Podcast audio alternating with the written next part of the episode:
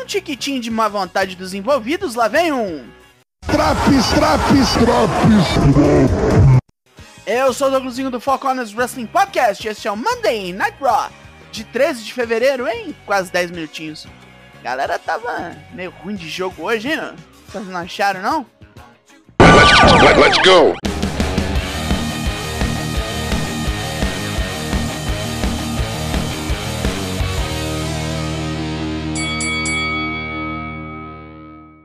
Becky Lynch está aqui para começar as bubiças do dia no Brooklyn, vitoriosa da luta de jaula de semana passada. Adam Pearce também está na área. Beck primeiro agradece a Lita pela ajudinha na jaula e depois já propõe um rolê diferente. Ela quer uma chance para bater em alguém e entrar na Elimination Chamber. Bailey já chega a putaça e fala que o assunto dela com Beck não acabou. Ela ainda exige que Pierce apague dos registros os eventos de semana passada. Enquanto as duas cacarejam e comparam feitos, Bianca Belair pinta no local e diz que quer ser consultada nesse lance aí. A campeã propõe uma triple threat hoje contra Becky e Bailey. Se uma das duas vencer, entra na Chamber, que começará com três mulheres. Se Bianca vencer, nenhuma das duas entra. E tá formado o baile. Adam Pearce aprova. Brian Saxton entrevista o Judgment Day, perguntando se eles estão prontos para a semana braba. Pearce está mega confiante de que pode vencer a Chamber masculina. E Rhea Ripley falou com Dominic Mysterio que vai voltar para fazer Beth Phoenix de bola de basquete. Finn Balor também tá louquinho, louquinho de vontade de acabar com a raça de Edge de uma vez por todas. Porém, a bola da vez são os Street Profits. Luta 1: Street Profits vs The Judgment Day. Balor e Priest sacodem Montesfort com golpes duplos, incluindo um pisão duplo fudido do irlandês vindo por cima das cordas. Angelo Dawkins entra e se junta ao parceiro para dar um apavoro nesses perigóticos, com Balor tomando uns tiros de meta na cabeça enquanto Priest é jogado para fora do ringue num clothesline duplo. Os ataques duplos continuam devastando os trevosos e Balor sai de um mega blockbuster só Deus sabe como. Priest toma um dive de for e morre, deixando Balor sozinho com Dawkins, que vem louco. Dominic se mete e distrai o atleta, com Balor lançando um Sling Blade e depois exterminando a posição com um coup de gras. Esses pregos atacam os Profits depois da luta, com Ed e Beth Phoenix vindo para atacar. Enquanto Ed estoura bala, Beth já ia matando Dominic, só para Real Ripley fazer seu retorno e pegar a veterana no Riptide. Olha essa corna, bicho, pelo amor de Deus. Agora, Brock Lesnar e Bobby Lashley assinaram um contrato de sua luta sábado.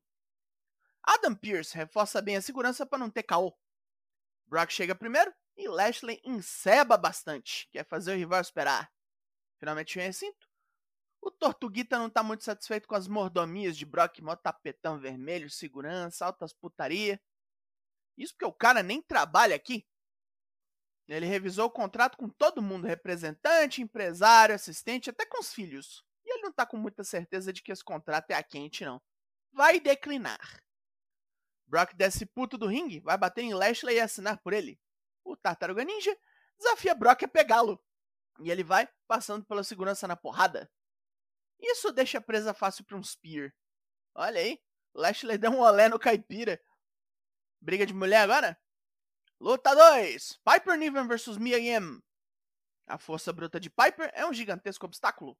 Mia tenta levantar a grandona e cai para trás, sendo esmagada. Isso é uma quase derrota e ela sai bem ferrada, reagindo com um Satellite DDT. Não é bastante? E ao tentar armar o It Defeat, ela é jogada nas cordas e interceptada por um Loch Slam. Rola um recap da última sexta-feira, onde por pouco Jay Uso não apareceu para defender os títulos de tag ao lado do irmão. Ele também teve uma conversinha com Sami Zayn, que você provavelmente já sabe se ouviu Draps.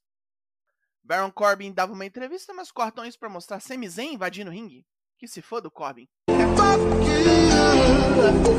Ele convoca Cody Rhodes para um papo. O cabeludo não consegue tirar da cabeça o que Cody disse. Que ele acredita que Sami pode derrotar Roman Reigns no Elimination Chamber. É papo ou ele realmente comprou a ideia? Cody confirma.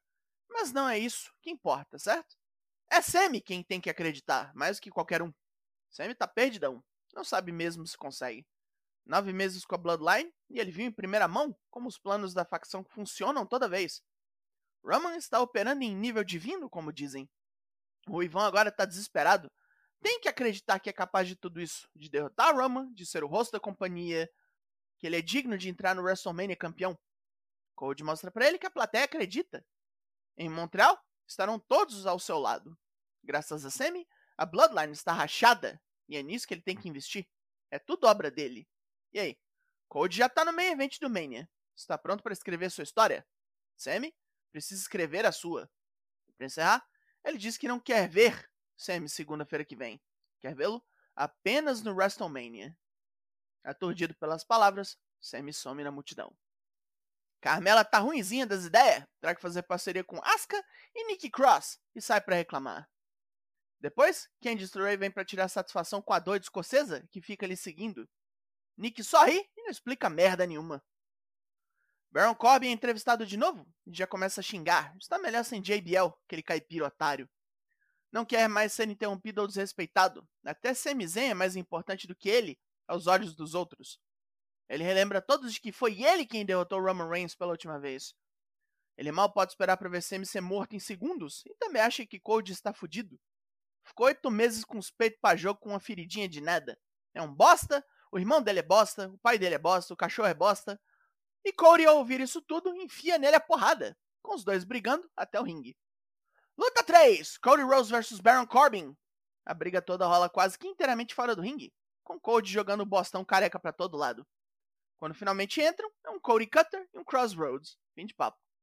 Liv Morgan e Natália discutem sobre Becky e Bailey querendo se enfiar na Chamber feminina e a Raquel Rodrigues dá um berro nas duas. O foco é hoje, a luta de trios. A seguir, luta 4: Asuka, Carmela e Nikki Cross versus Natália, Liv Morgan e Raquel Rodrigues. Carmela pede para enfrentar Natália e toma um sharpshooter. Nikki impede submissão e as seis mulheres se espancam, com as três representantes do Raw voando para fora do ringue. Asuka estoura Liv com um tornado de murros e chutes, joga Natália no corner e com uma ajudinha de Nick e Carmela, nocauteia Raquel com uma giratória na cabeça. Mas ela não está satisfeita. Nocauteia as parceiras e captura livre numa chave de braço dupla. Não perdoou ninguém! Nos bastidores, Oates come um dogão que Chad Gable, indignado, taca na cara de Mansoir. Maxine Dupree chega perguntando pro gordo se ele tá afim de ser modelo, pois tem a face e a physique perfeita para a campanha nova da Maximum Male Models. Sob a tutela dela, ele pode ser Otis. Bronson Reed passa por eles rindo dessa merda toda. Mustafa Ali falou merda semana passada, dizendo que teria derrotado o monstro no lugar de Dolph Ziggler. Vai ter que provar agora. Luta 5: Bronson Reed versus Mustafa Ali. Para o acrobata de Chicago, essa luta é como tentar bater numa geladeira do plexo. Reed mal sente seus golpes. Exceto um tornado DDT lindão, Ali não tem ofensiva nenhuma, toma um braço nas fuças e morre num tsunami. Ed e Bad Phoenix declaram guerra ao Judgment Day. A facção Gotiquinha já atrapalhou demais a vida dos dois. No sábado, isso vai ter fim. Eu realmente espero. Como sempre, ninguém pediu, mas lá vem um segmento Miss TV com o convidado Seth Rollins, que veio com aquelas botas do Astro Boy. Ah. Miz ainda está puto por não ter entrado na Chamber masculina? mas prefere falar de seu convidado de Logan Paul, que estão numa rivalidade. Parece. Não sei.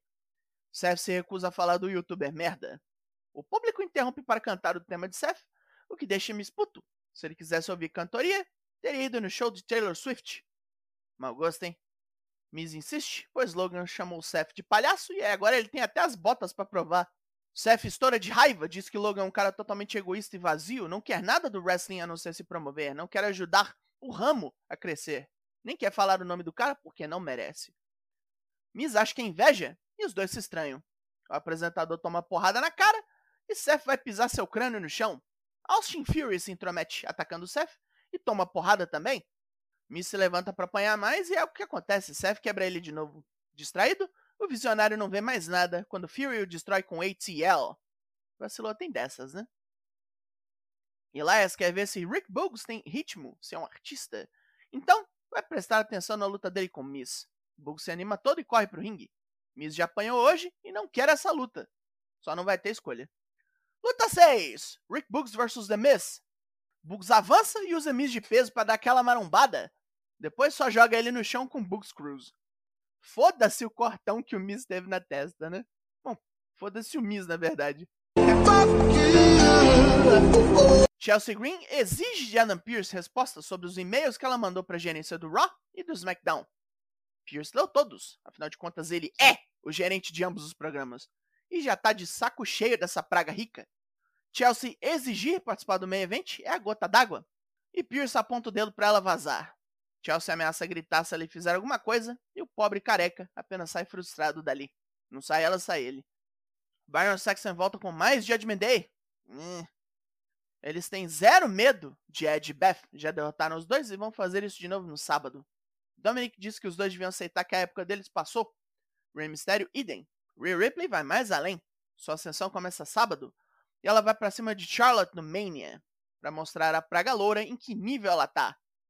E com isso, não resta mais nada a não ser o Main Event. Luta 7, Triple Threat, Becky Lynch vs Bailey vs Bianca Belair. As três se embolam de porrada até Becky sair por cima com um DDT duplo em Bianca e Bailey. Aí, é a vez da líder da Damage Control sair por cima, literalmente, derrubando as duas, e caindo nelas com o cotovelão da terceira quadra. Beck se levanta e acerta o Manhandle Slam em Bailey. Com isso, cai Dakota Kai, puxando a irlandesa para fora do ringue para trapacear. Num raro momento de clareza, as seis mulheres já classificadas para a Chamber feminina correm para o ringside para estropiar a sala Frárias, enquanto Bailey tenta um roll-up feio em Bianca, que escapa e joga Io para fora do ringue, em cima da mulherada toda. Chega de brincadeira, o Kiss of Death vem forte em back de cima de Bailey e não vai ter biscate extra no sábado. Vai subir ninguém!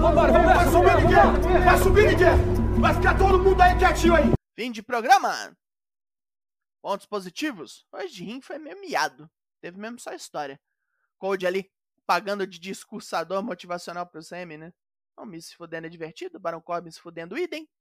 E lá vem Seth Rollins versus Logan Paul. A melhor parte de armar essa luta é que o povo é talentoso bastante para fazer isso sem o merda do youtuber aqui, na maior parte do tempo. Asuka trucidando mais 5 minas também é um ponto alto da noite. Pontos negativos: um monte de squash, essa bubiça do main event não mudar absolutamente nada na Chamber feminina, que tá mesmo fraquinha de elenco, né? Tudo bem que é pra Asuka atropelar todo mundo, mas podia ser menos óbvio. E eu tô meio sem paciência pra Judgment Day também. A nota desse Raw é 5 de 10. E já não quer mais nada com nada esse Drops. Focando nessas lives toda terça e quinta lá no Twitch. E ainda tem Drops como esse pra todos os semanais. E-mails ou não tá entregue. Eu sou Douglas Jung, nós somos o Foco Honest Wrestling Podcast e eu volto semana que vem. Logo mais, tem mais e até!